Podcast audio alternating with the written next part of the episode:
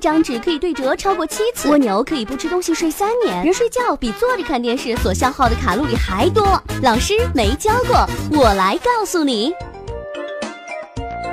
月球是地球亲密的伴侣，不知从什么时候开始呢，就伴随着地球一起旋转了。人们对月球的揣测以及向往，迫使人类在登月的道路上一路坚持。一九六九年七月二十一日，人类终于登上了神秘的月球表面。美国阿波罗十一号宇宙飞船载着人类的梦想来到了月球，人类的登月计划终于实现了。随之而来的便是月球的探索和研究。我们先不讨论月球只用同一面面向地球。仅仅只是在月球上发现的岩石的年龄就比地球还要古老，而且当时科学家还是在月球比较年轻的区域找到的岩石研究。月球上不锈铁之谜、放射性之谜、诡异的磁场以及月球表面含有大量的水汽等月球之谜，足以让我们感到疑惑了。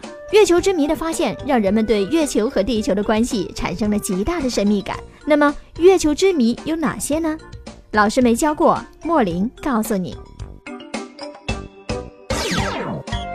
月球土壤的年岁比岩石岁数更大之谜。月球古老的岩石已经使科学家束手无策了。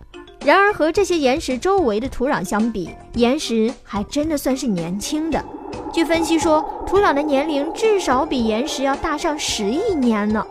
科学家认为，这些土壤是岩石粉碎以后形成的。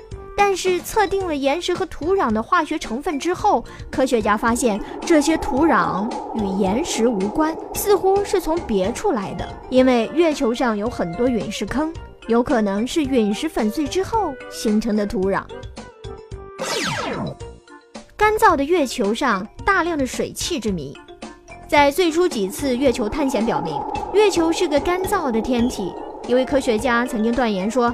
它要比隔壁大沙漠干燥一百万倍。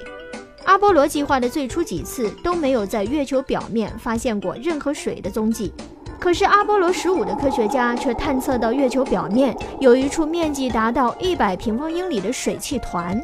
科学家们争辩说，这是美国宇航员废弃在月球上的两个小水箱漏水造成的。可是这么小的水箱怎么能够产生这样一大片水汽呢？当然，这也不会是宇航员的尿液，因为它会直接喷射到月球的天空中。看来这些水汽是来自月球内部。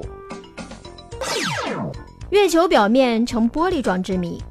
月球表面有许多地方覆盖着一层玻璃状的物质，这表明月球表面似乎被炙热的火球灼烧过，就像月亮上铺着玻璃。专家的分析证明。这层玻璃状物质并不是巨大的陨星的撞击产生的，有些科学家相信这是太阳的爆炸之后某种微型新星状态产生的后果。这里是老师没教过，编辑莫林，录音莫林，制作莫林。下个时段继续带大家了解月球之谜。